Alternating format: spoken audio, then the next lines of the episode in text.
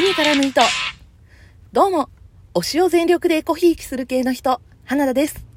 この番組は、ふとした瞬間に頭の中をいっぱいにする、そんなありとあらゆる私の推したちを雑多に語るラジオです。はい、じゃあ、人生における推しについて考えてみる芸能人編。今度こそ後編。これでおしまいの回です。もう最初ね、前編後編とか言ってた割にね、前回が中編になってしまったので、今回でちゃんと終わります。すいません。というわけで、まあ、前回は、私が、まあ、ジャニーズを経て、その後、ラルクアンシエルにはまり、まあ、そこから音楽が好きになって、ラジオを聴くようになって、みたいなところをお話ししました。でね、あのー、音楽にはまった後、推しっていう概念から少し、あのー芸能人としては離れるんですよ。あの、一時期ね、完全に二次元に行ってたっていうのを、まあ前回ちょっと最後ら辺でお話をしたんですけど、まあこの辺ね、芸能人を特に推していなかったというか、もう、ガンガンずっと追っかけてるみたいな時代がちょっとね、ないんですよね。あの、ラルクに関しては、この時もうすでにファンクラブに入っていたし、あの、ライブとかにも足を運んではいたんですけど、なんていうのかな、こう、一時期の熱量からは少し衰えていたというか、あの、雑誌全買いみたいな。まあね、あの、新譜が出たら全部買いますよ。でも、うん、ちょっと、こう、ゴリゴリの推しみたいな時期でもなくなるし、それにこう、あの、人生における推しの系譜としては、ここは芸能人としては、まあずっとラルク・アンシエル、あと椎名林檎さんを追いかけている時代になります。それでね、あの、二次元に行ってね、普通にね、同人誌とか書いたりとかしてね、まあそういう時代の話はまた別でしようかなと思うんですけど、うん、あのね、めっちゃオタクなんだよ、私、本当に。もうそういう時代がありました。というわけで、まあその辺を超えて、で、まあ、いろいろあってね、私この辺からもう成人してる話になるんですけど、だからあの、そう、二次元オタクの時代長いんですよね。で、まあ成人して、だから、えー、大学生うん。大学生時代からもう社会人になってぐらいの話になります、この辺から。えーと、クイズヘキサゴンというお化け番組ご存知でしょうか？あの、うん、多分ね、リスナーさん私より年下の方が多いので、うん、あの、仲良くしてる方のね、平均からいくと私より年下の方断然多いので、まあ、その前提でお話をしますけど、クイズヘキサゴンという番組がもともとありました。多分皆さんがご存知なのは、クイズヘキサゴン2クイズパレードの方だと思います。えっ、ー、とですね、実はその深夜時代にクイズ番組があったんですよ。ヘキサゴンって言って、六角形の形に6人のパネラーが並んで、まあクイズをするという番組だったんですね。ちょっとそのクイズパレード時代からするとちょっと地味な番組だったんですけど、まあその深夜時代のヘキサゴンで、私は、えー、二次元オタクだった時代よりちょっと前かな、ぐらいにね、あの、実は見ていたウルトラマンダイナの鶴野武さんが出演していることに気づきます。私ね、あの、がっつりセーラームーン世代なんですけど、セーラームーンお邪魔女ドレミを通ってる世代なんですけど、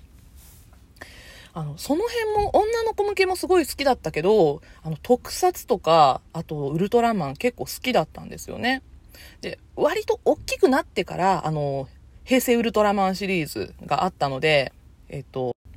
えっと、まあ、ティガ、ダイナ、ガイア、コスモスら辺、その辺私がっつり語れるぐらいちゃんと全部見ています。というわけで、まあ、ウルトラマンダイナの鶴野武さんが、この深夜時代のヘキサゴンに出てたんですね。で、あ、ウルトラマンじゃんと思って、で、もともとまあ私クイズ番組すごく好きなので、まあ普通にね、ヘキサゴン見てたんですけど、あ、このヘキサゴン人気が出て、そう、あの、割と皆さん知ってらっしゃるだろう、ヘキサゴン2クイズパレードとして、まあ、ゴールデン番組として進出するんですね。そうなると、野久保直樹さんと上地雄介さんという、まあ、おバカキャラが誕生します。で、ここで、あの、羞恥心というね、アイドルユニットまあ、俳優に歌を歌わせるというユニットが誕生するんですけれども、まあ、この羞恥心、私の俳優オタ活の基礎を作った人たちなんですね。羞恥心デビューをしてから、実際に活動していたのは1年ちょっとなんですよ。まあ、その1年ちょっとの後に、えー、シングルが、羞恥心、泣かないで、あと弱虫サンタか。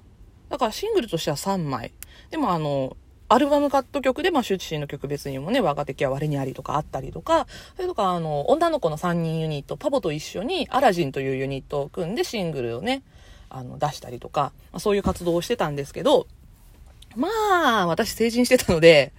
それでね、まあ、あの、時間も融通が利く、そして、まあ、お金もある ということで、まあ、羞恥心の3人が出る舞台だったりとか、あの、鶴野さんと野久保さん一緒に舞台をやってたことがあったんですけど、まあ、その舞台を見に行ったり、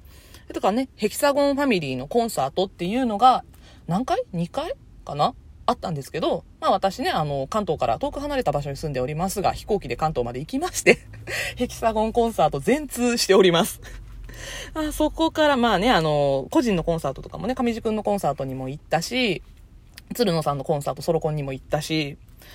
それとかあの、26時間テレビって、フジテレビ系列の番組があるんですけど、それで、えっ、ー、と、羞恥心がですね、本当は羞恥心としてではないんですが、まあ、羞恥心の3人が全国縦断イベントっていうのをやったんですよ。まあ、それね、私ね、あの、その時台風が来てて、いろいろ大変だったんですけど、あの、移動もね、ついて回りました。くっついて回りました。そして、あの、私の地方、台風の影響で来れなかったんですね。あの、中止になったんですよ、3人が来るのが。なので、私その次の日まで帰れなかったんですけど。びっくりだよね。もうな、そんな感じで、あの、いろんなことをしたりとか、それとかね、あの、私、羞恥心のコスプレもしてましたね。おたとも多くてね、この頃、あの、羞恥心めちゃくちゃこう燃え上がったので、おたともと一緒にまあコスプレしたりとか、まあいろいろやって、本当にあの一年今日すごく楽しいおたかつさせてもらいました。でね、この3人、まあ皆さんあの、鶴野さんも野久保さんも上地さんもみんな俳優なんですけど、ちょっとね、私3人ともハマった時点で、鶴野さんもあの、私、ダイナ以外の出演作全く知らなかったんですよ。まあ、もともとそんなにこう、ドラマ出てらっしゃる方じゃないんですけど、みんな。あの、俳優活動ね、全く知らなかったんです、3人とも。なので、ここで私のオタクたるゆえんみたいな感じが出てくるんですけど、過去出演作を全部ウィキペディアで漁って、どんな早くでも全部、なんとか、あの、動画をゲットして、まあね、あの、DVD 借りれるもの借りてきたりとかね、まあいろんな手段で過去作品を入手して全部見ました。気持ち悪いね、ほんとね。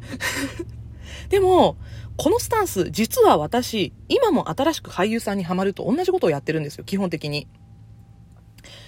だからまあ、あの、今でもね、全然変わってないというか、まあ私の俳優オタとしての活動をやってるスタンスは、この羞恥心が作ってくれたと言っても過言ではないかなと思います。で、えっと、私ね、このヘキサゴンにハマってた頃、なんて言うんですか、あの、あんまりそんなこうね、重たい深い話をするわけではないんですけれども、あの、どうなりたいかっていう、こう、自分が行方不明だった時期があるんですよ。自分が行方不明というかね、あの、ほら、うん、あの、ね、行方不明だったんです。いろいろ。それで、まあ、あの、ファッション誌とかもね、私、女性ファッション誌も男性ファッション誌も買ってたんですよ。その頃。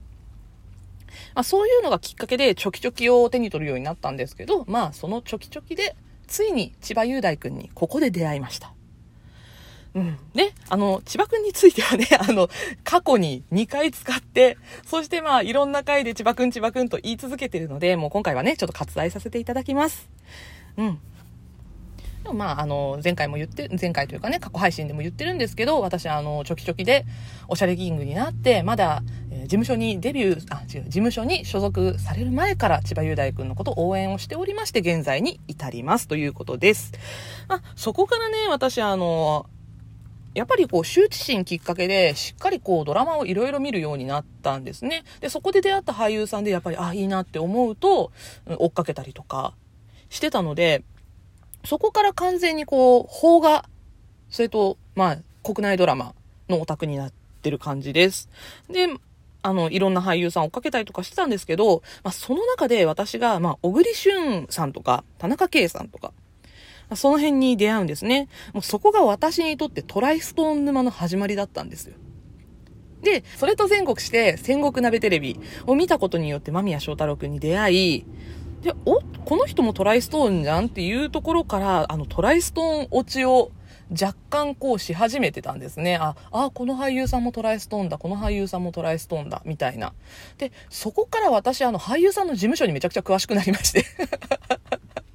あ、この人とこの人は同じ事務所なんだねとか、あ、この人とこの人共演多いけど、あ、実はこっちはバーターなんだみたいな、そういう見方をし始めることになります。で、まあね、その後ちょっとあの、お付き合いしていた人の絡みで、あの、嵐を追っかけるようになり、ファンクラブにも入るようになり、うん、あの、松本くんにはまり、みたいなこともあったんですけど、まあ基本的にはずっと俳優オタクとして、この先人生を歩んでおりますというわけで、まあこの辺でね、私の人生における推しについての考えてみるコーナーが、現在にようやくたどり着きました。ちょうどね、お時間もなかなかいい感じになってきましたので、ここで私の人生における推しについて考えてみる芸能人編、おしまいとなります。まあ、今度はね、あの、二次元編そのうちやりたいなと思っておりますので、まあ、その時もね、今度はね、できれば前編後編ぐらい、2編ぐらいでね、終わればいいなと思うんですけど。うん、あの、推しについて雑多に語るラジオなので、その辺はね、許していただければなと思います。はい。というわけで、今回も私の推しについてたくさん語らせていただきました。